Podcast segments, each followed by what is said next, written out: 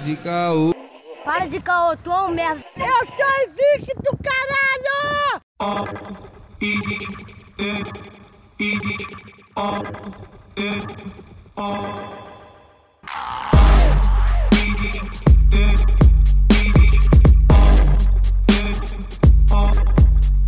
Salve, salve, queridos ouvintes do Calcast. Quem vos fala é o Lucas Angeleste, diretamente de São Gonçalo, do outro lado da poça, filho. Garoto, fala comigo, guerreiro. Salve, salve rapaziada, aqui é o Arthur Renan, como sempre de Água Santa, e hoje a gente tem um convidado especial também, rapaz. Fala com a gente, rapaz. E aí, molecada, tranquilidade? Tranquilidade. Tô com a boca cheia de. tô com a boca cheia de tapioca, foi mal. Representando aqui o Morro do Adeus, Complexo do Alemão, Ronald Rios. Pô, satisfação Que total, isso, filho. mano. Tá maluco, filho. Quer dizer- Ah, tá maluco. É Assim, vale um parênteses, né? Morando em São Paulo já há seis anos, mas, a- mas ainda assim representando o complexo aonde que for no mundo. Quem é cria não deixa de ser cria? É isso. Exatamente. Pô, mas é, mano. Morro do Adeus vale muito mais que Moca, Moema. Pô, Sim, é, vai, ser sempre, vai ser sempre a minha casa no final do dia. Eu tenho a casa lá ainda, tá ligado? Se, se um, um dia que assim, não tiver mais nada, eu volto pra minha casinha lá no meu barraco, fico fumando meu cigarro até morrer. Porra, tá maluco, né não? E pipa, a gente não pode esquecer de pipa. Ah, tá, eu entendi falando em pipa, porque eu era horrível. Caralho, sério? A não ser que você esteja falando de, de, de pipar crack, nisso eu sou excelente. Mano, mas, porra, o Arthur também não, não, não manja, não. Eu sou péssimo também, mano. Eu sou péssimo também. Meu irmão deve, da- daqui a pouco vai ouvir esse podcast aqui e vai falar, porra, mentira, tu acha Mano, que é eu, eu, Porra, quando soltava a pipa era mó vergonha, mano. Eu, tipo, teve uma vez Caralho. que eu me cortei. Voava direto, né, pai? Nossa, eu, eu, eu fui lá pra Marechal Hermes, tava lá na casa do meu vô. E aí, tipo, molecada, pá, época de pipa, o céu tá cheio. Eu tava na empolgação, mas, mano, eu cortei a. Eu cortei a minha mão, velho, com, a, com o cerol. E assim, foi um negócio tão absurdo na minha vida que eu passei mal, desmaiei. E aí os caras ficaram me tirando muito durante muito tempo. Então eu falei, nunca mais eu vou soltar pipa na vida. Eu sou um dos poucos carioca de quebrada que não sabe soltar pipa. Crianças, não usem cerol, não usem cerol. Então, retiro o que eu disse aqui. Talvez não seja tão cria assim, né? Vamos ver, vamos ver, vamos ver. que isso, mano, que isso. Cara, mas eu. Não, mano, não, não, não. Mas, pô, te falar, eu era péssimo em todos os, os esportes e. E esportes, essas porra de LOL não vale porra nenhuma. E esportes são, são de favela mesmo. Bola de gude, peão, cafifa, mano. Bola de gude era sempre fui foda. péssimo. Bola de gude eu era foda. Eu, ta... eu Você- tava esses dias pensando em. Assim, peço desculpas já ao ouvinte do Calocast se me ouvir mastigando em algum momento, é que eu acabei de sair do ar. Ih, relaxa, mano, aqui é tranquilo. Ahn, cara, bola de gude eu era tão bom que esses dias eu tava jogando algum jogo na Twitch e eu tava pensando, velho, como é que faz pra eu transmitir um campeonato de bolinha de gude, tá ligado? Porque os caras fazem stream de todos os jogos. Que ideia Eu foda. falei, velho, eu vou arrumar um chapa que joga bolinha de gude. Eu vou posicionar umas três webcams aqui em casa e, e ficar controlando ah, cada, cada plano. Então, assim, aguardem. Esse ano ainda vai ter um campeonato de bolinha de gude pro Ronald Rios. Caralho, cara. Porra, mano, mas ó, não sei se você tá ligado. Se você entrar no YouTube, tem campeonato de sinuca. Sim, valendo pô, muito dinheiro, Não, filho. tem. Valendo muito dinheiro. Cara, Baianinho, não precisa baianinho, de muito, não maiado. precisa de muito. Tem é, confraternização de pipa, pipeiros, pô. Total. Tem direto porra. aí de Fa- disputa. Amaral Voz de Galinha, porra. Amaral Voz de Galinha. Tá na nossa vinheta, Amaral Voz de Galinha. não aceitou entrar no podcast. Porra, é, os caras quando fica famoso são foda, mano. Não aceita, não Ô, aceita ô Roland, participar, não. tu vai fazer E- uma confraternização de bolinha de goodies, cara? Não sei, cara. Eu sou um cara com poucos amigos, tá ligado? Então é difícil eu fazer uma confraternização de qualquer coisa. Mas eu. Caralho, te dá um abraço aqui, mano. Mas assim, def- definitivamente eu tô pronto pra, pra, assim, pra se rolar um encontro do- do- do- dos jogadores de bolinha de gude, eu posso ir sim.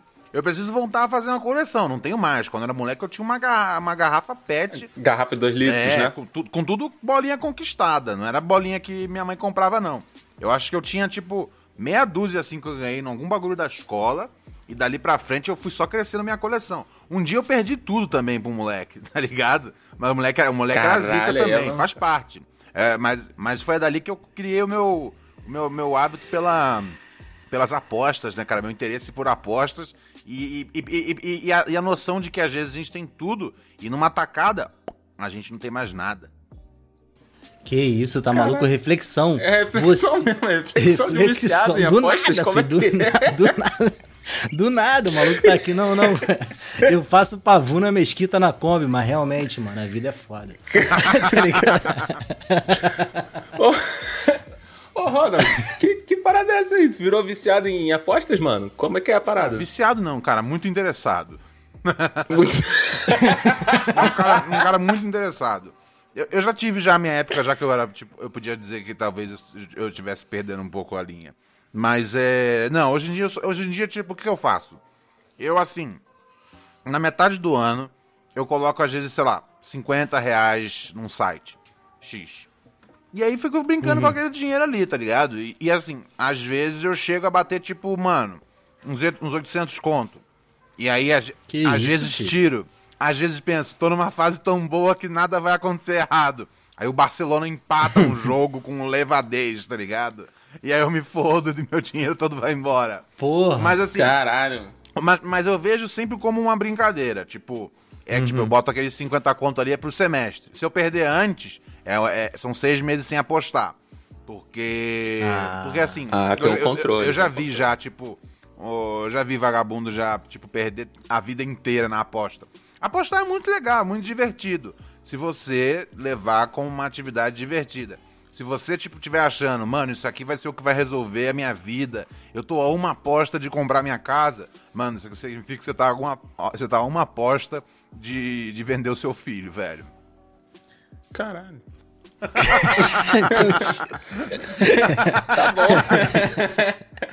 Tá Caralho, bom. isso me lembra. Uma vez, brother, meu celular quebrou, aí eu fui com meu pai consertar o celular e tal. Ele falou, pô, vamos tomar uma cerveja. Falei, pô, já, vamos tomar uma cerveja. E foi 50 conto pra o conserto Aham. do celular.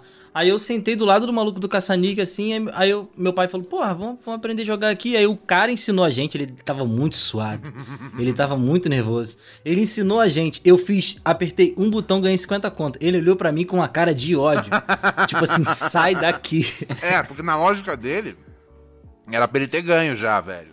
Eu tirei a sorte Né? dele. Eu tirei a É porque sorte assim, esses dele. caça-níquel do Rio, velho, eu não sei se ainda tem hoje em dia. Lógico. Na minha, Bom, época, na ninguém... minha época tinha direto, assim. E era, mu e era muito deprê ver os caras tudo perder dinheiro no, no Porra, caça-níquel. pra caralho. Porque o caça-níquel é muito armado, velho. É muito armado pra ganhar, tipo, 50 reais a cada 8 anos. Esse tiozinho provavelmente deveria estar jogando há, uns 10 anos de vida, tá ligado? E aí ele te ensinou, ah, vou ensinar pro guri aqui, ele vai alimentar mais a, vai- mais a máquina e, vai, eu, E eu e vou eu vou ganhar. ganhar na próxima. E aí você foi e você ganhou, e a próxima já era a sua. E lógico que ele ficou puto, Porra. porque ele alimentou ali. Você levou os 50 reais Sim. dele ali que ele botou durante semanas. Mano, máquina de caça-níquel. eu não sabia que tinha ainda, porque teve uma época que, que teve várias apreensões, né? É, Ah, isso é Sim. fachada. é caô, né? Porque, assim, se tem essas apreensões, significa que, tipo, tem um lugar onde os caras não colam pra aprender. Esse é um negócio que eu já. Lô, Se- é tem- tem- sempre tem uns, uns ali no centro, um, um segundo andar, tá ligado? Que são tipo É. 40 máquinas de caça-níquel. E assim, todas, todas, todas armadas pra você se fuder, tá ligado? É mais fácil você você apostar na Premier League, no Champions League. Que tipo, se você entende um pouquinho ali de futebol, você tem uma chance ali de se dar bem, tá ligado? E o Cartola? Pô, Cartola, cartola não dá dinheiro. Eu não gosto de apostar um negócio que não dá dinheiro. Caralho, é um jogador caro. por isso, por isso que você tem que jogar só no jogo do bicho, filho. Sim. Do nada você passa na rua, tem uma cadeira escolar e um senhor sentado Sim, no sim. sol. Pô, meu, meu avô era, era apontador de jogo de, de jogo de bicho. Ele, é- ele me ensinou bastante, cara, a, a jogar. Já, já, fiz um, já fiz um cast por aí. E aí, como dizem na, na, na, na fatídica. Na fatídica. na- nas páginas amarelas da, da Veja, né? Peraí, mas, mas você joga. Você joga só, mesmo sabendo que é crime? E o Zeca Pagodinho, é crime? É crime? Porque Tem que dar o migué, né, mano? Tem que dar o Por que, que a migué. Mega Sena não é crime e o jogo do bicho é crime, tá ligado? Por que que a... Não, não tem isso não, É um velho. bom ponto. Hum, Porra, brother. Pô, ah, e te falar que o nível tá altíssimo. Esse dia eu tava no ônibus, eu vi um cara jogando, tipo, um, um, aplica- um, um joguinho de celular que é, simulava uma máquina de caça-níquel. Caralho. Ele, ele, só tinha, o- ele só tinha o prazer de jogar. Ele não ganhava porra nenhuma com aquilo. Ficava apertando o botão, ele ficava rodando. Apertando o Não, botão. mas às, vezes tem dinheiro no bagulho, não tem microtransações? Aí já é demais pra mim, aí eu já não sei. Aí já. já eu já não sei. Mano, eu tinha um camarada que ele era muito bom em poker. Então, assim, ele jogava poker, tipo, umas oito abas do navegador dele aberto. Ele era playboy, tinha um, tinha um, tinha um aluguel pago já, tipo, a ca- tinha casa paga já, a casa era da coroa dele. Mas ela- não, não, não dava grana pra ele. Então, assim, é, assim, logicamente, já ter um, ter um, um aluguel em Ipanema pago tá mais que bom, né? Porra. Ah, mas mesmo assim, né, cara? Você precisa fazer as outras coisas da vida, né? Precisa pagar a luz, precisa comprar comida. Era um parceiro que gostava muito de gastar com bebida pra caralho. Era um chapa, era um brother meu. É... E aí, mano, mano, ele levantava por mês uns quatro contos só jogando poker online. O bicho era bom Caralho, demais. mano. Mas é aquela coisa, o trabalho dele era jogar poker. Ele acordava e ficava no- em frente ao computador, tipo, umas, umas 8, 10 horas, tá ligado? Caralho. Aí ia pra noite, caía pra night lá do Rio. Gastava tudo. Depois, no dia seguinte, tava de novo lá, com oito abas de, de- no poker aberto, ganhando dinheiro o dia inteiro. Caralho, é a mesma lógica que, que às vezes eu vejo um tiozinho, tipo, ralando pra caralho, tipo, correndo atrás das paradas o dia todo e tal, e, tipo, aí gasta tudo chapando, tá ligado? Com cachaça. Ah, é. É mesmo? mas Isso aí, Mesma lógica. isso aí. Deixa eu tomar um gole de cappuccino. Caraca. Tá maluco? É, é cappuccino, né, brother? Ah, não, mano. Isso aí. Calma aí, tô ficando com ciúme. aí. Vou, vou arranjar um bagulho pra beber com, também. com- Cappuccino com chantilly, cara. Isso aí, cara, é o, é o sistema, cara. Sim. O, o sistema quebra suas costas e aí você você é, alivia a sua dor. Como? Pagando de volta, devolvendo, Devolvendo dinheiro todo dinheiro. pro sistema, tá ligado? O Real. mesmo sistema que, que te seduz é o sistema que, que te mói e depois te convida a devolver o dinheiro pra ele. Porra, mas é lógico, ainda mais com arroz a 40 conto. Pô, tá tirando. brother, brother, mas vamos lá. É, mano, eu te conheço desde a época do, do Badalhoque. Muita gente te conhece de lugares diversos. Eu acho que é, é essa percepção que eu tenho e eu acho que é verdade, né, cara? De lugares Sim, diversos. não, é. Eu, eu, eu, eu, eu, eu, eu, posso dizer que assim, assim eu, eu, tenho, eu tenho público que vem de todos os lugares diferentes, tá sim. ligado? É, e tem uma galera que não entende a outra, tem uma galera que não Uhum. entende quando eu faço um negócio. é- Isso aí é Pô. um negócio que eu nunca tinha parado pra perceber. Até o Maurício Meirelles falar comigo semana passada. Ele falou: Meu, tem uma galera que chega em você que chega por causa do rap. Tem uma galera Uhum. que chega em você por causa da comédia que você fazia. Tem uma, comé tem uma galera que chega em você por causa da comédia que você faz. Tem uma Sim. galera que chega em você por causa do jornalismo que você fez. E eu fiquei, nossa, é verdade. E para as pessoas, é muito confuso entender isso. Que você pode ser várias pessoas ao mesmo tempo, tá ligado? Você pode ter várias, várias funções. Ah, lembrei de onde ele puxou isso. Porque ele falou que o Rafinha tinha reclamado isso. Mas foi em algum podcast que ele tava falando que é foda, às vezes, o fato de é, as pessoas não entenderem. Porque às vezes, segunda ele era humorista, não, não sei o que ser, e terça-feira ele tava na liga fazendo pautas super pesadas. Pode escrever. Eu tinha, um, eu tinha um bagulho que era assim, às vezes você via no começo do programa eu fazer uma matéria zoando o torcedor, zoando ali o Cássio tal, do Corinthians, pá, e daqui a, daqui a 20 minutos eu tô numa, numa matéria falando sobre feminicídio, tá ligado? Na cabeça das pessoas é difícil entender que essas duas que, que esses dois Ronalds podem coexistir. Ou você é um ou você é outro. Isso foi um negócio que me que me chateou uma época, porque eu gosto de ser um pouco de tudo, tá ligado? Até porque as pessoas não são preto no branco, né? Tem aquele bagulho também do professor, né? Você vê o professor dentro de sala de aula, você, porra, imagina Sim, a pessoa daquele jeito, sim. é quando vê na rua, tu fica, caralho, tu é a mesma pessoa que me dá aula? Acho que é meio essa total, vertente. total, total. Ele, ele, ele- ele frequenta as, as mesmas surubas de sexo sem proteção que nem eu. Porra, professor é nós. Caralho, agora tu montou um- uma imagem fudida na minha cabeça, Porra, mano. alô, professor da UERJ, de terça-feira à noite, tô brincando. É... Mano, mas como que era o Badalhoca? Eu acho que a maioria das pessoas não conhece você do Badalhoca e, e não sabe que você veio do YouTube, né, cara? Como que era nessa época? Tipo, sei que você hum, era bem mais jovem, era um, um garoto, um garoto. Você Sim, sim, ainda tava sim. em bom sucesso, como que era? Eu, é, eu, eu- eu- cara, eu sou que nem a Sandy, né, cara? Eu cresci aí com o mundo me assistindo, cara. A diferença é que a diferença é que tinha muito mais gente assistindo a Sandy, ela fez muito, dinhe- muito mais dinheiro através disso. E também que a Sandy tinha um excelente ah, plano B, que era simplesmente ser rica porque os pais delas eram, e eu não tinha esse plano B. Exato, pô. É, mas fora isso, assim, eu e a Sandy, mesma trajetória.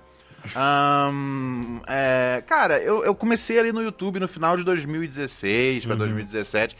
Eu já trabalhava já escrevendo já, cara. O meu, meu, meu negócio de vida era ser roteirista de humor. Eu não tinha vontade de, de, de tipo, fazer vídeo, fazer programa, porra nenhuma.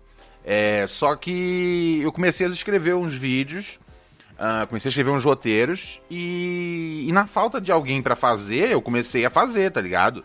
É, eu mandava algumas coisas pro, pro Eric, que, que tinha montado a Badalhoca recentemente. A Badalhoca, pra quem não sabe, tipo, não era só o nome do programa, era a produtora que o Eric tinha, Ah, com os amigos dele. É, e aí eu mandava algumas coisas, falava, cara, olha isso aí, isso aí dá- dá- acho que é legal de vocês filmarem. É, ele falou, meu, por que, que você não vem aqui e filma? Aí eu falei, ok, tá bom então, beleza. e aí eu comecei a, comecei, a gente começou a andar junto e filmar bastante coisa junto. E. E aí, em, questão assim.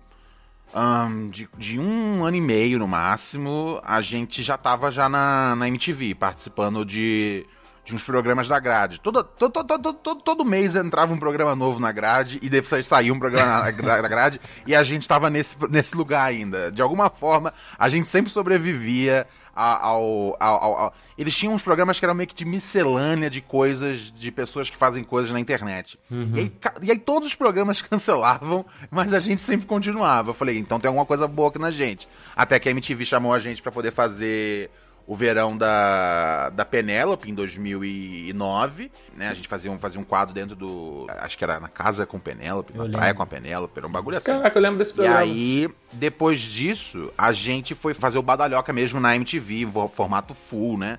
Passando, passando né, um programa, não ser mais um quadro na programação. A gente passou dois anos sendo quadros. E aí, aí em 2010, a gente ganhou o nosso, nosso próprio programa de começo ao fim, que era uma outra experiência, tanto em roteiro quanto em edição, em direção, etc. Foi bem massa, foi uma experiência bem foda, cara. É, eu, eu sou muito, muito feliz de poder ter tido a MTV, é, que eu, não, eu gosto de brincar, né, chamando de MTV de verdade, né? A MTV de verdade ali tem, eu, eu tenho a minha história nela e ela tem a, a história dela comigo também. Então, pra mim, valeu demais. Pô, é foda você falar sobre MTV de verdade e MTV de mentira, porque ela tá aí, né? Mas todo mundo fala dela como se tivesse um tom. Tipo, ela acabou, sabe? Um tom, né? Tipo, caralho, é, de férias com ex o dia todo é foda. Não é o mesmo canal, não é mais o mesmo grupo que controla, não é mais o mesmo modus operandi, tipo. não- é, quando, as pessoas, quando as pessoas. Deixa eu tomar um pouco de cappuccino, só um segundo. Mano, eu não peguei nada pra beber, velho. Toda vez que ele Vai fala, lá, eu vai lá, pega um bagulho de você beber, mano. Tá ligado a boca? É, quando a gente fala, não é um saudosismo vazio, é sincero. A gente. A gente. É é sincero e baseado em fatos. É, a MTV, antigamente, era uma empresa que funcionava é, nos estúdios antigos da. Da Manchete? Não, não, não minto. Da.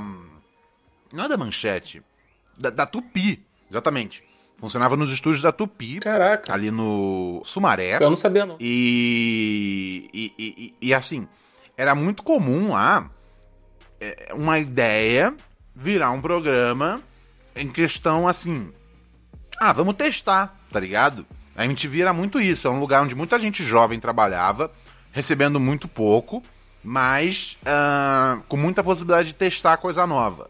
Eu acho que esse era o grande lance, tá ligado? E não, e não, e não tinha interferência internacional muito grande. A MTV, a, a- a- nova, ela tem uma, uma interferência internacional muito grande, porque ela, é- ela faz parte de um grupo é, foda de mídia, um grupo importante, que é o grupo da Viacom. E esse grupo, é, enfim, tem uma série de, de limitações Jurídicas juri- jurídicas, é, exatamente, jurídicas mesmo, Pra fazer as mesmas coisas que a gente fazia na MTV, não tem como fazer, porque assim, tudo tem que ser aprovado por um escritório lá em Los Angeles. E aí, tem que. O escritório da, da- daqui do Brasil manda um e-mail pros caras do, do México, os caras do México mandam um e-mail pros caras de Los Angeles. Caralho. Isso para quê? Pra colocar, por exemplo, quando vocês viam às vezes o Furo MTV, tava falando sobre uma celebridade, e aí aparecia a foto da celebridade ali do lado, manja?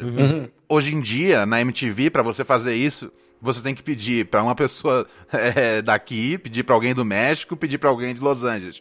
Imagina fazer um programa inteiro, cheio de VT dos outros. Não tem como. A MTV, como aconteceu, foi uma coisa única. Essa MTV de hoje é uma outra MTV.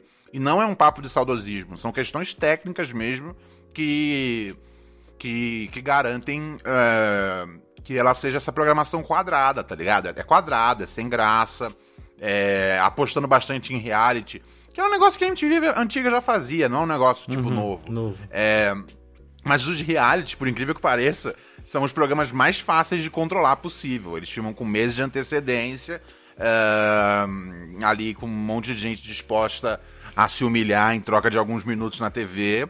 Ahn, e funciona, e dá audiência, aparentemente, né, cara? Senão, assim, ao longo desses.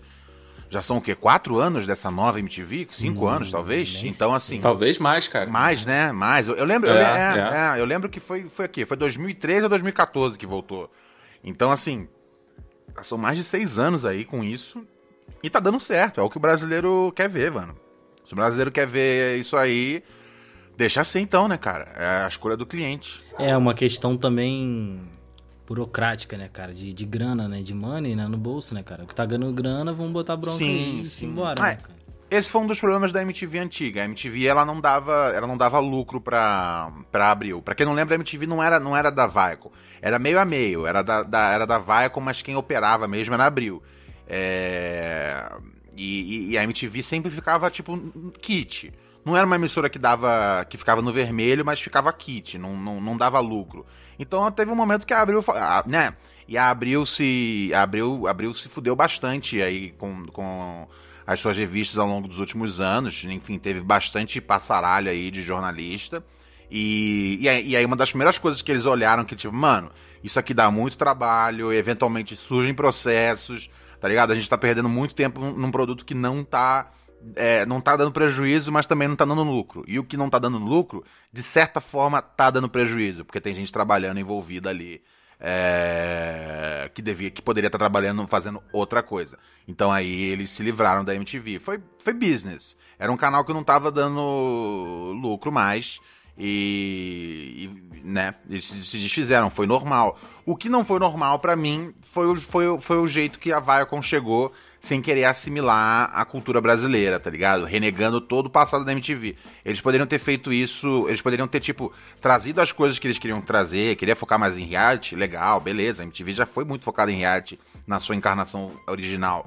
Mas eles poderiam ter, ter, ter, ter- ter conversado um pouco mais, ter feito uma pesquisa com o público da MTV, ver o que o, que o público queria ver.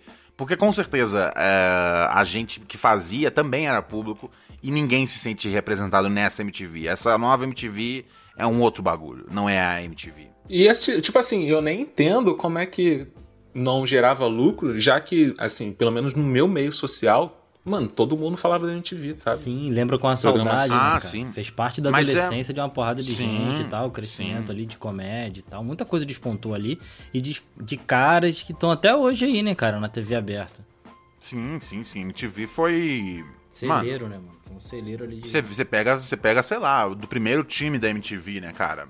Você tem ali pessoas estão no ar até hoje. Astrid, Thunderbird, o tá. Thunderbird, você tem também Zeca Camargo. Uhum. Então, assim, é, né? Caraca, o Zeca, Sim, mano. pô. Ainda tá lá. Zeca, Tá no Zeca Fantástico. hoje. Tá fantástico, Zeca não hoje tá, tá no- onde? É de casa, eu acho. uma- uma- É, ele tá na Band, ele faz o programa na Band hoje em dia. Mas assim, passou Ah, anos tá. e anos aí no, no, no, no Fantástico. É. MTV formou muito, muitos talentos, cara, muitos talentos. Pra quem não sabe, ele tinha até um, um rabinho de cavalo, não? Tinha, tinha, rolava. Zeca Camargo tinha uma rolava- cabeleira, filho. Dessa eu não tô ligado, não. É, tinha uma cabeleira. Todo- todo- Mas, pô, cara, como é que foi pra tu receber o convite pra ir pra MTV, mano? Você lembra como Meu, é que foi a sensação? Assim, Ahn, eu acho que como foi um negócio meio gradativo, tipo. É, co- é, man- começa a mandar material pra esse programa aqui, Ronald. Porque assim, é, a ideia desses programas que eles tinham lá de receber material, a ideia era isso mesmo, era que o, que o público mandasse material. Mas na prática não tinha material chegando, tá ligado? Então eles tiveram que ir atrás de quem já tava fazendo material e não tava mandando pra eles. E aí eles fingiam que, tipo, ah, isso aqui foi um negócio que foi feito. é, e aí mandaram pra gente. Não, cara.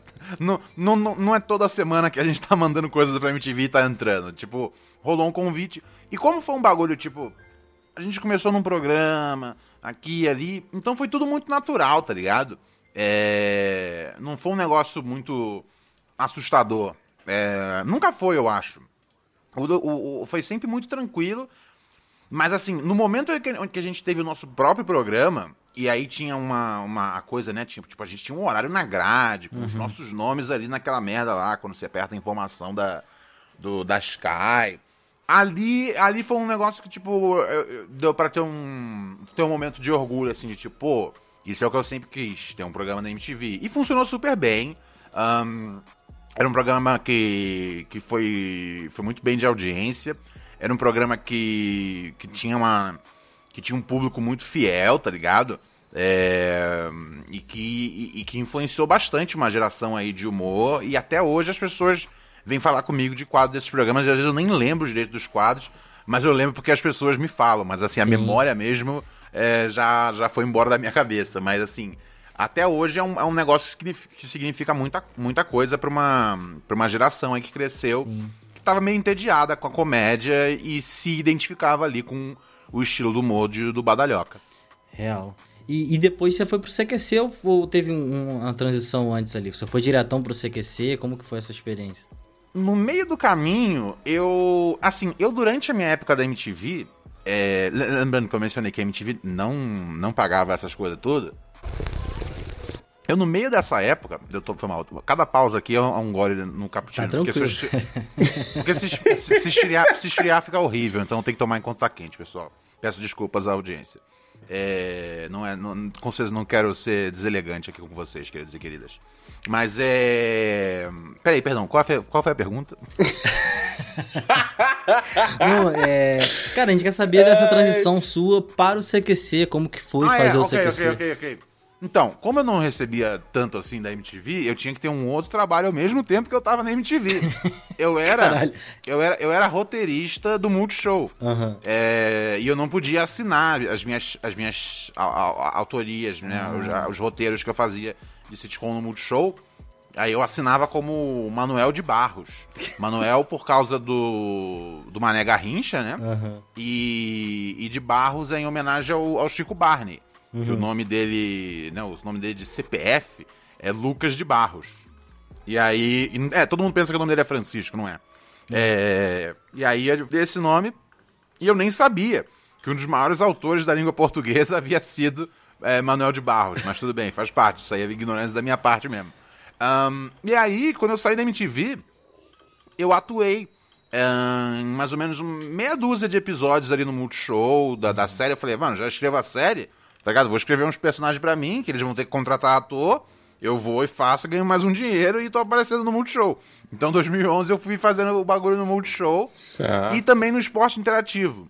Eu tinha um quadro na web lá, é, que era de uma marca de cerveja junto do Botafogo. Mas como eu era do elenco do esporte interativo, eu participava de várias mesas redondas. Meio que como sendo um cara, tipo. Um alívio cômico ali. Um cara que não tem um detalhe técnico, mas ele vai lá falar uma graça e tal. Então, assim, 2011 eu ainda passei por esse período. E nisso eu já tava na rádio, né, cara? Eu tava na Jovem Pan nessa época. Então eu tava viajando Rio-São Paulo direto até. Aí sim, aí no final de 2000 e... No final de 2011 é quando eu decido voltar pro Rio. Porque a gente havia vendido um programa pra TV a cabo de, de, de futebol. É, e eu falei, beleza, minha história em São Paulo acabou. E, e aí eu falei, eu falei, beleza, eu vou fazer mais um mês de rádio aqui. Só que nesse tempo veio o CQC.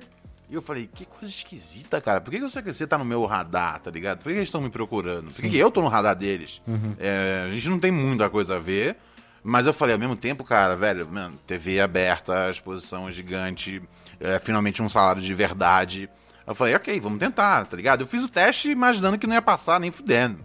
Porque eu fiz o teste muito, tipo, pensando, Ronald, você já tem um programa vendido pra TV a cabo que você vai rodar no Rio de Janeiro, na sua terra, vai poder ficar do lado da sua namorada que mora no Meyer, vai ficar tudo bem. Então caga pra esse teste. E eu fiz o teste, assim, muito sem me esforçar, velho. E aí, deu duas, três semanas depois, me chamaram pro programa. Eu falei, caralho. Falei, é isso então.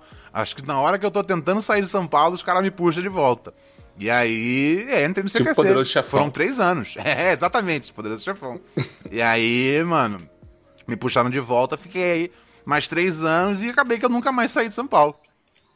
Pô, é São Paulo é uma terra boa, cara. Terra, terra boa, não, não acho ruim, não. São Paulo é maneirinho. É, eu, eu- eu de verdade, cara, eu acho qualquer lugar, qualquer lugar do mundo, eu acho horrível, tá ligado? Então, assim, Caralho. Pra mim, ele ia falar que qualquer lugar é o meu lugar, pô. O meu lugar. qualquer lugar do mundo eu consigo ver os defeitos, tá ligado? Ah, lógico. Então, assim, é, eu posso estar no Rio, eu posso estar em São Paulo, eu posso estar em Nova York, eu posso estar na Cidade do México, em Paris, posso estar onde for. Eu vou falar, caralho, o tempo é uma merda e a comida é uma bosta. Só uma dúvida pessoal aqui. Esses locais todos você visitou? Ahn, quais eu mencionei? Rio, São Paulo, Cidade Cidade, do do, México, México, Nova York e Paris. Nova York, Paris. Já, tive em todos, tive em todos. Caralho. E o selinho babaca aí? Como é que é? o selinho, o selinho, o Selinho, selinho babaca aí. selinho. Como o nome daquele maluco da Rede TV? Que anda com taças de vinho na mão e champanhe? A Mauri, Ju- a Mauri, a Mauri Júnior? A Mauri Júnior. Ah, entendi, entendi, entendi. Porque eu, eu- eu soltei vários nomes que eu viajei. Merece, eu acho que merece um selo babaca. Tipo, tipo. É. É a carteirada mortal. Mas ao mesmo tempo eu precisava citar lugares no mundo. E eu precisava citar lugares que, tipo, eu tenho certeza Claro, que eu posso. Que, eu, que eu me vejo falando, ah, isso aqui é nada demais. Eu passeando por Paris, os meus amigos estavam. Juro pra vocês, eu não lembro, Uhum. eu não lembro de ter olhado mais que dois segundos pra Torre Eiffel. Eu tava comendo um. Caraca, Eu tava cara. comendo um, um crepe, um crepe que eu pensava, cara, eu quando tô no Brasil eu faço um misto quente mais gostoso, tá ligado? E assim, só marcando hora pra poder ir embora, tá, velho? Isso aqui é Caralho, todo porra, lugar, minha. Kombi não passa. Caraca, porra. muito indignado, mano. Caralho, essa van não passa até agora, caralho. Eu mano. juro pra vocês, eu não, eu não olhei mais que dois segundos pra, pra Torre Eiffel. Os meus amigos estavam tudo tirando foto, não sei o que. Eu olhei assim, eu falei, ah, tudo bem, tanto faz. Não é nem tão grande assim, tá ligado? Não é nem tão grande assim. Prefiro a estação do médio de trem, fode. Achei, é, achei, achei, achei, achei meio bosta. Sabe um negócio que me interessa muito em ver? É aquela estação que tem aí no Rio. Agora eu não lembro qual é que é, vocês podem me ajudar. Talvez nem tenha mais, né, cara? Tem, porra, são seis anos já fora do Rio. Mas se eu não, se eu não me engano, tinha uma estação. E assim, seis anos fora do Rio e assim, definitivamente mais anos sem andar de metrô. É, mas tinha uma estação de metrô aí no Rio que eu não sei se vocês lembram agora, quando você passava dentro dela, se você olha pra cima, tinha uma lá em cima, tinha um buracão gigante e lá em cima tinha uma o fato de vocês não estarem completando significa que vocês não, nunca viram isso, mas tinha uma, uma logo do uma logo do Batman. Vocês já viram isso? Caralho, não. É o que? Vocês nunca viram isso? Essa fundona deve ser o quê? A Cardeal Arco Verde ali no Ipanema? Puta, eu não É sei Ipanema, agora, velho. Eu, eu, eu- porra, eu moro em Eu- São eu- Gonçalo, mano. A linha 3 não chegou aqui até hoje. Eu agora Qual estação? Qual estação? É, eu tô com dificuldade de lembrar aqui agora, velho, mas é, eu acho que é, eu acho que é talvez fosse ali, ali no Catete ou na Glória. Deixa eu ver, metrô do Rio com Porra. Batman. Deixa eu ver se eu acho aqui no Google. Aqui, Metrô do aqui Rio. é. Aqui Mano, é. é- aqui é ônibus, trem, Kombi. Ó, ó, ó, tem, tem, ó, mano, tem várias fotos aqui na internet, na internet, ó. Rio Secreto, uma Batcaverna no Rio. É, mano, mano, é muito da hora. Isso aqui é qual estação? Estação Metrô Cardeal Arco Verde, é isso Ah, mesmo, mandou porra, bem. Tá vendo? Mano, e aí você olha lá pra cima e aí tem uma porra do logo do Batman gigante, velho. Se vocês derem um Google aí, Rio de Janeiro, metrô. Achou? Caralho, Mano, é louco. que bizarro, nunca vi fazer. Eu quero saber se ainda tem isso, velho. Porque isso aí é um negócio muito grande. Tipo, você vê isso aí a 200 metros de distância. É muito gigante essa logo. Eu não sei quem foi que colocou essa logo aí. Isso é pra cima, não é olhando pra baixo. Embora a foto possa parecer que o cara tá olhando pra baixo, mas ele tá olhando pra cima. No Rio tinha isso aí, cara, na estação Arco Verde. Caralho, mano. Ai, ai. Mano, mas, Janeiro, mas já que a gente Pode tá dizer. falando de lugares, eu queria muito que você falasse um pouco lá da. Como que foi pra você a experiência na faixa de Gaza, bro? Cara, foi. Foi treta, né, velho? Porque, mano, é, a gente foi durante. A gente foi durante uma da- uma- um dos períodos. É, De guerra, né? tava- é, porque assim, tem uns. Assim, nunca tá, nunca tá em paz. Mas tem uns períodos que estão mais possíveis Uhum. de visitar e viver, etc. E a gente foi, tipo, bem na hora que, tipo, tava, tava na pior. no pior momento em, tipo, em 10, 11 anos, pelo que alguém me explicou na época. Falou, meu, é, isso aqui, tipo, já tem 11 anos que, que, que não tá desse jeito aqui. Tem 11 anos que passou em, em muitas aspas, entre, em paz. Aí eu falei, demorou, cara. Se, é- se, se é pra gente pegar alguma imagem aqui interessante, vai ser agora, não vai Vai ser ser na época que tá todo mundo descansando, tá ligado? Vamos então pra isso. É, E, cara, era um negócio, era uma matéria. Era, um- era primeiro era uma região que já me interessava muito, tá ligado? Eu acompanhava, desde adolescente, eu acompanhava a questão. ah, Da Palestina. Da, da Palestina. Sempre, sempre foi um negócio muito, muito importante pra mim. E quando eu tive a oportunidade de estar lá, velho, eu não, eu não pensei duas vezes, cara. Eu falei, demorou, vamos nessa, cara. Porque eu, eu, eu tava querendo fazer isso já há um tempo. E aí, quando, quando, quando. Assim que pintou, cara, eu falei, velho, eu tô no, no primeiro voo que, que aparecer. E foi assim, jornalisticamente foi incrível.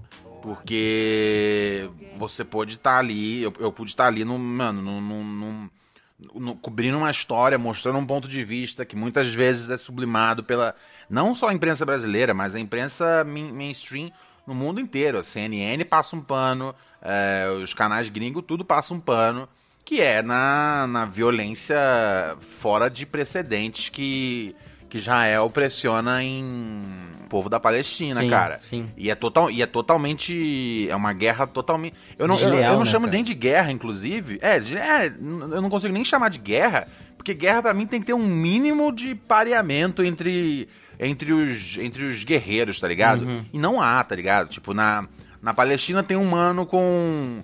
com. Isso assim, eu vi, ninguém me contou. Tem um mano soltando um foguete, de- certo? Certamente um foguete é, é, explosivo que pode ter potencial para destruir muita coisa. Só que a Palestina, só que, a- só que Israel é protegida por um sistema de cabeamento, faz uma triangulação é, de, de- de cabos é, é, é, é, é, na, na- na fronteira, na faixa de Gaza. E assim, qualquer, qualquer míssil que sobe ali, esse, esse, esse sistema consegue detectar antes e na hora que tá no ar, ele, ele, Explode. ele faz aquela parada, ele faz aquela parada explodir. Ele, ele, ele, ele- são três. Um sistema de três- proteção, né, cara, ali, né? É, são três espécies de. São três escudos gigantescos. Pelo menos na Bagulho época eram de três. filme, filho. E aí isso, bum, protege já era, acabou, tá ligado? É, então. Então, assim. É, isso, é o que, o- isso é o que o cara de, de- de- da, da- Palestina faz. Da vamos deixar claro, não é nem da Palestina, é o cara do Hamas faz. É, e aí a, a- a Israel, aí de fato é o Estado operando, é o exército oficial, é, devolve explodindo um hospital onde moram 400 famílias. Você me disse, você me disse se é uma resposta apropriada para um ataque que foi facilmente defendido, tá ligado? Não é.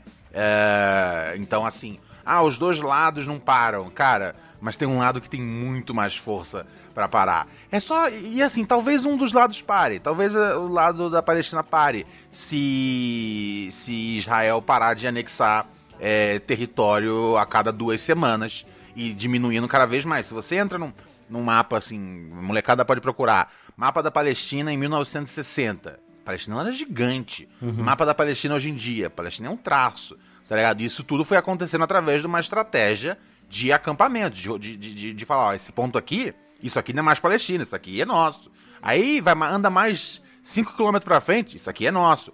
Às vezes isso é feito na surdina, às vezes isso é feito na força, mas o, o que nunca mudou é que isso vem sendo feito há mais de 50 anos e não há previsão para parar até que eles, um, eh, tenham todo o terreno e dois, eliminem Tudo, todas as pessoas, palestinas. palestinas.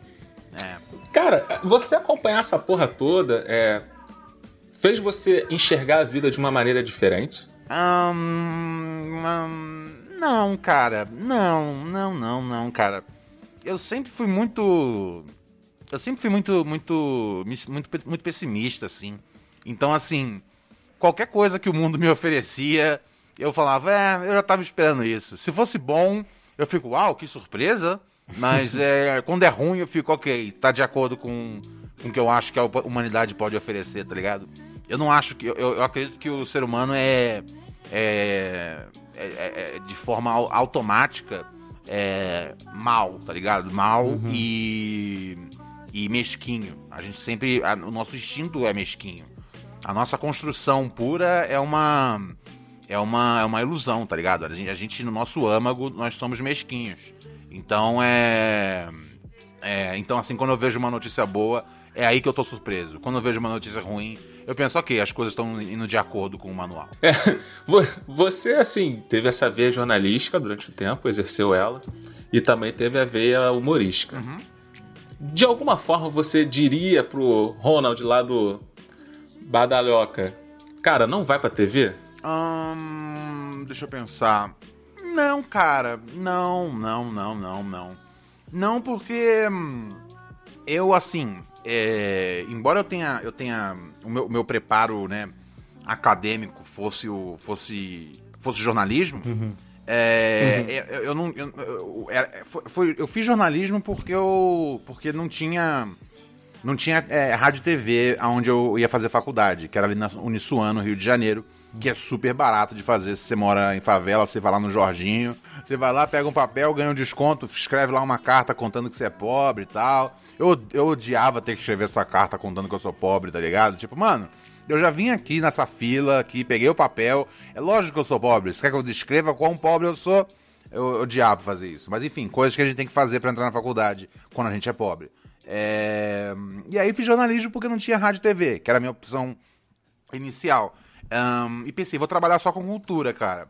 É... E, e, foi o que eu planejei a vida inteira. Nunca planejei trabalhar com política. Acompanhava uhum. de fora, assim, mas não tinha vontade de trabalhar com hard news, achava isso um saco. Uhum. Continuo achando, tipo, eu já tive chance de trabalhar com hard news já mais velho e falei, não, não é o que eu gosto, tá ligado? Ficar de plantão. Eu sempre tive muita, muita pena dos meus amigos que, que falam, ah, não posso porque eu tô de plantão. Eu falo, que merda de plantão, tá ligado? Ah, mas se morreu fulano, eu falo, se morrer que se foda, tá ligado? eu, eu, eu, eu, então, assim, eu nunca quis a vida de jornalista para mim.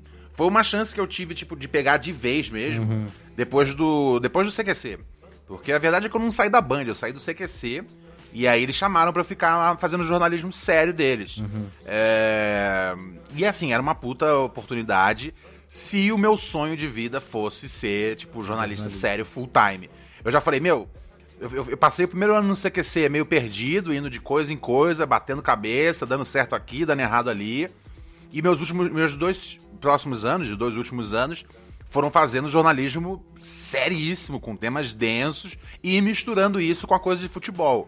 Que era, uma, que era um negócio que os caras perceberam rápido que eu, que eu rendia bem. Uhum. E, e só tinha o Andreoli fazendo futebol é, né, sempre. Então, assim, foi um jeito de, de poder render no sentido também, render de, de do Andreoli não ter que fazer todas as pautas de futebol. A gente revezava quem trepava de domingo. É, mas, assim, mas, mas eu quando terminei o CQC, eu falei, cara, já fiz tudo que eu tinha pra fazer. Eu já fui nas, eu já fui nas pautas de, de, de adoção, eu já, fui, já vi todas as histórias tristes do Brasil. Eu já vi, mano, eu fui no Nordeste ver a seca mais braba possível. Eu já cobri racismo sistêmico, é, feminicídio. Eu cobri, mano, é, é, histórias de imigração para os Estados Unidos. Eu já fiz tudo. Eu não tenho mais vontade de, de, fazer, de ficar aqui numa redação uhum. séria e tal. Eu falei, então, galera, eu vou saindo fora porque eu tenho uma outra coisa para fazer. E aí, e aí eu saí fora de vez, porque realmente não era minha. Uhum. E aí eu meio que fui voltando pro jornalismo cultural. Que aí foi quando eu fui fazer o Histórias do Rap nacional na, na, na, na Gazeta. Uhum. Foi, foi ali que eu meio que, tipo, pude usar a minha visão de jornalista, né, minha, pra edição, etc e tal, ao meu favor e para um negócio que eu tava afim de contar, uhum. que era botar aquelas pessoas que. Assim, hoje em dia, muitas daquelas pessoas aparecem bastante na TV hoje em dia, mas na época, não. Tá ligado? Na época ali, tipo, sei lá. Pô, hoje eu fico, hoje eu fico feliz da vida de ver uma mina que nem a Bivolt tá uhum. na, assinada na, na Som, Livre, Livre, tá ligado? Pode escrever. E, eu, e eu, eu, eu, não sei se ela apareceu em algum lugar na TV antes, Antes de disso. ser no antes de ser no Histórias do Rap fazendo freestyle, tá ligado? Então pra mim, tipo, colocar aquelas pessoas que eu já acreditava tanto no talento e muitas pessoas ainda não estouraram e estão nesse doc, estão nesse doc e ainda vão estourar, pra mim era o grande barato. E logicamente contar as histórias de quem já era estourado e mas não tinha as histórias contadas com é, aqui eu puxo aqui o saco pra mim sem muita vergonha, com a sensibilidade que eu, que eu tinha junto do hip hop. As pessoas sabiam que podiam con- confiar em mim, tá ligado? Tanto que hoje em dia eu tenho um, um programa ao vivo na Lab Fantasma TV, não é à toa, é porque o, o MC e o Fiote, eles confiam que eu, eu, eu, eu realmente eu respeito essa cultura num nível acima do, do mínimo exigido para poder exercer essa função. Então eu uso a minha técnica de jornalista para poder colocar o meu a minha paixão pela cultura a, a- a- né eu coloco, eu coloco a minha técnica a favor da, da- da- do meu amor pela cultura Porra, mano, foda, foda, assim. É, dá pra ver que você curte fazer as paradas com um propósito, né, cara? Que tem um propósito ali que, porra, vai te fazer bem. E não é só uma questão de, de grana, ou que, porra, Sim. você vai. Que você dê oportunidade pra outras pessoas também usufruírem daquilo que você tá tendo oportunidade, sabe? É, Sim, e, e sim. como que foi pra você essa volta para as produções de internet? O Rap Crew, as suas coisas também no YouTube, da Lab Fantasma, porra, o Pura Neurose, que eu acho foda pra caralho. Como que foi Da hora, isso? obrigado. Como que foi isso pra você, cara?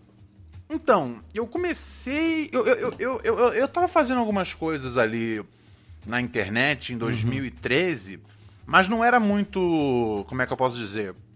Não era muito espontâneo, porque era um. Era um. Era um contrato que eu tinha com a Abril. A Abril tava patrocinando uma série de canais de YouTube. E aí, pra mim, esse era um jeito de, tipo, de manter ali dois, três amigos meus empregados, tá ligado? Eu pegava essa grana e empregava eles. É, E sobrava ali um cash pra mim a mais. Mas assim, eu não, eu não tava envolvido com a cultura de internet mesmo, tá ligado? Eu tava fazendo ali, tipo, um trampo Normal. que eu não, eu, não, eu não tava tão envolvido. A minha vida era o CQC. O CQC, ele, ele pode demandar bastante tempo seu, tá ligado? É, tanto que eu parei de fazer stand-up. É, na, na, na época onde eu devia estar fazendo mais stand-up, porque quando você tá no CQC, os shows lotam, isso é Lógico, absurdo. Você tá na TV Foi- aberta, né, cara? Sim, mas foi a época que eu parei de fazer stand-up, porque pra mim não fazia sentido.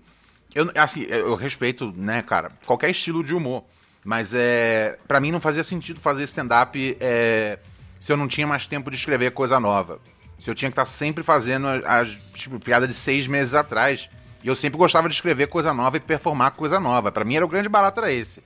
Eu não tinha muito prazer em ter, em ter, em ter uma- um, um material sólido que eu mesmo cansasse, tá ligado? O que é o certo, é, é, é, é a prática correta, mas pra mim não, não, não, não agradava.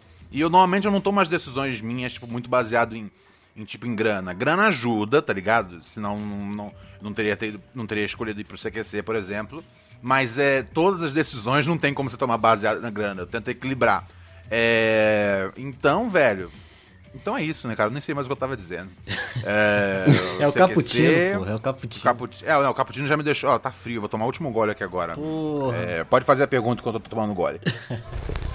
Mano, é, pra você que já tem anos de pista já e conhece os confins da TV, rádio, porra, sua história é longa, tá ligado? Até mandei pro, pro Arthur a pauta antes, ele falou, caraca, maluco, porra, já tem anos de pista já. Falei, porra, maneiro, cara. E o podcast é isso tudo mesmo? Tu sente que, que, que é mais livre, foda-se, é, É. pra você é rentável, como que é pra você essa experiência? Pô, você que, Cara- que, que estava na TV aberta, passou pela MTV, de férias com o ex, tô brincando. E agora, e agora tá no podcast- podcast. O podcast, pra mim, é o lugar. O, o, o lugar pra estar, porque ele é o que lembra melhor a experiência de fazer rádio. Uhum. É, o que lembra melhor a, a minha experiência no, no, no, no Oráculo. Só que sem, tá ligado? Sem, sem censura, tá ligado? Sem, sem, a, sem a preocupação de que no dia seguinte o Tutinha vai encher meu saco, tá ligado? Sim. É, isso, isso pra mim é uma coisa que me deixa bem tranquilo. É, a gente tem a gente tem nossos ouvintes patrocinadores, né, cara? É, e eles ajudam bastante a manter a parada funcionando, porque, afinal de contas, é um, é um, é um, é um trabalho, é um serviço ali que, tipo. Eu, eu, eu fazia muito por hobby antes, tá ligado? Durante uns dois anos foi bem no hobby. Sim, eu lembro. Nos últimos, do- nos últimos dois anos foi bem tipo Caxias, assim. Eu posso estar morrendo que eu vou lá e gravo um episódio, tá Sim, ligado? pô. É, por quê? Porque a gente criou esse, esse programa de incentivo aí, né, cara? É, e pra mim compensou bastante, porque é um jeito, assim, de estar realmente 100% independente. É, o, o chefe é o ouvinte, tá ligado? E isso é um negócio glorioso demais. É tipo qualquer coisa Sim. editorial, tá ligado? Quem resolve, eu digo aqui que quem resolve sou eu e o frango, tá ligado? Não tem muita coisa. Não tem muita coisa pra quem responder. Ah, será? Não sei o quê. Sabe? Não tem, não tem, não tem um chefe no WhatsApp que, que, que me manda mensagem eu falo, puta, o que, que será que aconteceu? Não tem isso. Meu, meu chefe são os ouvintes, tá ligado? E, e, e- e, felizmente eles estão muito muito contentes aí com, com o que a gente vem, vem oferecendo pra eles ao longo dos tempos. Então, assim, e, a- e as coisas que a gente foi colocando no podcast de, de interação, etc e tal, só transformou ele mais próximo de uma parada de rádio. Agora o próximo caminho, a gente tá levando ele pra Twitch. E aí a gente tem as ligações via Discord e tal. Então, assim, e eu toco música mais, eu fico mais um tempo no ar. Então, assim, eu tô me divertindo bastante, cara. O Pura Neurose, ele é uma. Ele é tanto um campo onde eu posso, às vezes, passar metade do programa dando um recado seríssimo sobre o Brasil, sobre o mundo. E eu, eu, às, vezes, às vezes aviso no título, tá ligado? Episódio chato sobre política, pode pular se quiser. É, ma- e, e tanto ser um, um lugar onde eu vou, tipo, vou falar uns bagulho bem é nonsense todo aqui dia, hoje. cara? Todo dia. É, e é todo dia, assim. Então, assim, imagina como é que. É muito assunto que eu tenho que pra tirar, tá ligado? Porra. É, é foda, cara. São, é, é mais ou menos 40 minutos cada episódio. Então aí são, são, são quase 3 horas aí por semana falando groselha no microfone, tá ligado? Mais do que isso, sei lá, mais de 3 horas. Façam as é contas. A parada é tipo Midnight Gospel da Netflix. Porra, meu Deus. É, é, muito, é muita coisa, cara. Então, é assim. Mas assim, com a ajuda dos ouvintes, né, que sempre mandam aí suas, seus temas tal, a gente vai desenvolvendo. E virou um hábito, né, cara? Virou um hábito pra mim tá. Trocando tá, essa tá, ideia, aqui, né, cara? tá, tá aqui com eles tal. E, e, e às vezes, assim, às vezes é um programa de humor desde o começo. E às vezes é um programa um pouco mais Uhum. também, quando eu acho que tem que mandar uma visão, tá ligado? Eu não tenho muito pudor nisso, não. Tipo, ah, pô. Antes eu me preocupava um pouco mais, tipo, puta, eu não quero que o podcast seja muito político. Não porque hum, eu não seja, tipo, muito político. Se você confere qualquer rede social minha, você sabe exatamente minha opinião sobre tudo. Mas o meu problema de ser político no podcast era a questão de, de- dos episódios pararem de fazer sentido depois de um tempo. Eu ficava às vezes pensando, velho, o cara vai ouvir, tipo, eu hoje aqui falando sobre a queimada do Pantanal daqui a dois anos, não vai fazer muito sentido. Ao mesmo tempo eu pensei, velho, mas assim, se eu não tocar nos assuntos de agora, eu vou tá, eu vou, eu vou tá perdendo a chance de, tipo, comunicar coisas que eu acho importante e às vezes dar takes que eu acho relevantes para um assunto, tá ligado? E eu acho que o cara que vai ouvir daqui a dois anos, ele, ele vai entender como uma cápsula do tempo. Ele vai falar, ah, eu lembro quando tava rolando esse bagulho, entendi, foi isso que o Ronald falou. Então eu passei a, passei a trazer um pouco mais do dia a dia pra brincadeira. Cara, é foda isso porque quando a ideia que eu tive, que o primeiro episódio do Calcast foi eu que fiz, depois eu chamei o Arthur e tudo mais, quando, e o Pura Neurose me deu muito isso, sabe? Porque a gente também trata dessa forma, sabe? A gente faz uns episódios políticos, brinca ali, brinca aqui, tem que ser um papo solto, né, cara? Fica muito, muito tranquilo e, e faz até bem trocar essa ideia semanal, né, cara? Muito foda. Pô, Ronald, bri Total. brigadão, brigadão. Sei que seu tempo tá curto. Brigadão por ter se dado esse espaço na sua tarde pra gente. Pô, que isso, cara. Obrigado vocês. Desculpa aí da, da última vez que eu, que, eu, que eu queria ter colado num, Não, num que isso, mano. E aí hoje eu fiquei... Não, relaxa, mano. E hoje, eu, relaxa. hoje eu falei, puta, velho. Na hora, na hora que vocês mandaram mensagem, eu falei, caralho, tem uma reunião. Daqui a pouco eu tenho uma reunião com, com o Rashid. E aí eu falei, velho, não, peraí, não vou, não vou dar um gambé nos caras. Eu falei, eu vou- ou vou jogar mais pro fim do dia, ou ver se eles conseguem jogar mais um pouquinho pra mais cedo. Obrigado aí por vocês por, ter- por terem Pô, acomodado. Desculpa por ter falado demais, cara. Eu, quando começo aqui com, com o Cappuccino, eu, eu, eu vou. Eu embalo, velho. Eu embalo, Vai embora. Eu embalo no discurso aqui, cara. Eu sou um péssimo entrevistado nesse sentido, cara. Mano, relaxa, É. mano, relaxa. Não, pô, é só a gente se entrevistar de novo. É. Demorou, Relaxa. cara. A hora, a hora que vocês quiserem é só chamar de novo que, que E se tiver reunião com o Rashid depois, Aham. se no mesmo dia tiver reunião com o Rashid depois, o Rashid também pode entrar no jogo. Demorou. Eu chamo ele sim que ele vem, cara. Porra, Rashid mano. é, Rashid Então já é, Pior que o. Rashid é mó gente boa, mano. Pior que o Rashid é é mó gente é. boa. Eu, eu participei de é um muito curso esses dias que ele divulgou sobre canto, essas paradas assim. Aí a gente entrou no Zoom, trocou uma ideia. O maluco troca uma ideia de boaça mesmo, mano. Muito foda mesmo, tá ligado? Rashid é, Rashid é firmeza demais, cara. Muito foda. Se, se chamar pra colar, ele cola aqui Não, não, mesmo. pra, pra, pra, pra- Eu nem coloquei muita coisa aqui, porque pra falar com, de rap com, contigo, acho que tem que ser um episódio só, porque tem uns amigos meus que, caralho, eu falei, pô, Ronald Rios vai no programa, o maluco ficou tipo como? Fanboy, filho, N5. falei, Mano, "Não, cola aí. Assim que vocês quiserem que eu apareça de novo, é só chamar. Que a agenda, acaba, a, agenda, a agenda é cabulosa, mas o respeito pelo 021 é eterno. Então, assim, a hora que vocês precisarem, bate um bate sinal aí que a gente chega junto. Ronald, antes da gente ir, tem uma indicação da semana aí, cara, que a gente faz o call da semana, pode indicar qualquer coisa. Uma indicação da uma semana. série, um filme, o Pura Neurose, a ração que o, que o, que o frango come. Ó, eu, eu posso, posso mandar duas indicações? claro, pô. Ó, eu vou indicar duas coisas pra vocês, cara. Eu vou indicar primeiro uma série de TV que eu tô gostando bastante de assistir, que se chama Ted Lasso. É uma série da Apple TV. Não tem, a gente não tem Apple TV no Brasil, então pra você conseguir, você tem que dar jeitos, ok? Ok, ok? jeitos de você assistir. Se chama Ted, né? Do nome Ted Laço, com dois S, é o sobrenome dele. É a série sobre um, sobre um treinador de futebol, é, futebol americano, que ele é contratado por um time da Inglaterra para poder treinar um time de futebol, futebol de verdade. E é uma, é uma comédia bem, bem sutil, assim, bem otimista, é, com- estrada pelo Jason Sudeikis, que era do SNL, da Saturday Night Live. Gosto bastante dele, Ih. acho fudido. E é pra mim a grande, a grande série, assim, dessa. Interessei. a estrear esse ano, né, cara? Eu tenho assistido bastante ela. E a outra dica que eu tenho pra vocês, é, embora eu seja que o ato da leitura tá morrendo cada vez mais, é do último livro que eu li, ahn, que se chama The Memory Police. Não tem em português. É você que lê em inglês, que tem que achar em inglês mesmo pra ler. The Memory Police. Cara, que é um livro, é um livro, na verdade, é um livro japonês, é, de 94, que ganhou uma adaptação em inglês, foi no ano passado. No ano passado eu pude ler, porque eu não sei ler em japonês ainda, cara. É, e aí eu só pude ler no ano passado, eu já, eu já, já, já tinha visto o hype ao, ao redor desse livro. É um livro de uma mina chamada Yoko Ogawa, e é um livro muito foda sobre, sobre um futuro distópico onde as coisas estão desaparecendo numa cidade, num vilarejo, e, e, e existe uma polícia que se certifica que você não, é, é, é, não guarde memórias sobre as coisas que estão desaparecendo. Ou seja, se, subiu um- se sumiu uma rosa, se sumiu um cheiro, se sumiu um, sumiu um sabor, é a polícia, tipo, vai atrás de você.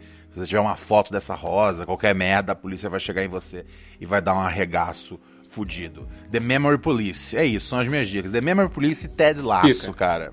Porra, foda, mano, foda. Porra, eu vou ver, cara. Me interessou. Cai me interessou dentro, cai Ted dentro que é Lasso bem louco, cara. É bem louco. Ted Lasso, mano, é muito bom, cara. O cara tá lá na Premier League se fudendo.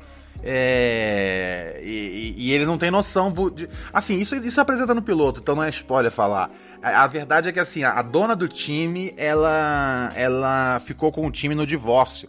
O marido dela traía ela, ela ficou com o time no divórcio. Então o, o plano dela é ver o time que o marido, né, construiu com todo o amor do mundo se fudendo. Então por isso que ela contrata um treinador que não entende nada.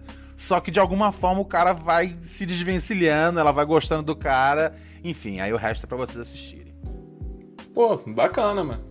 Eu vou até indicar também outra série lá do, do Apple TV, que é Em Defesa de Jacob. É legal? Não vi. Pô, cara, eu tô gostando. Não terminei não, mas eu tô gostando pra caraca. A não ser que o final me foda a cabeça e eu odeio essa série, mas até agora tá maneiro. É feita Vai. pelo Chris Evans, que interpretou o Capitão América aí no universo Da da Marvel.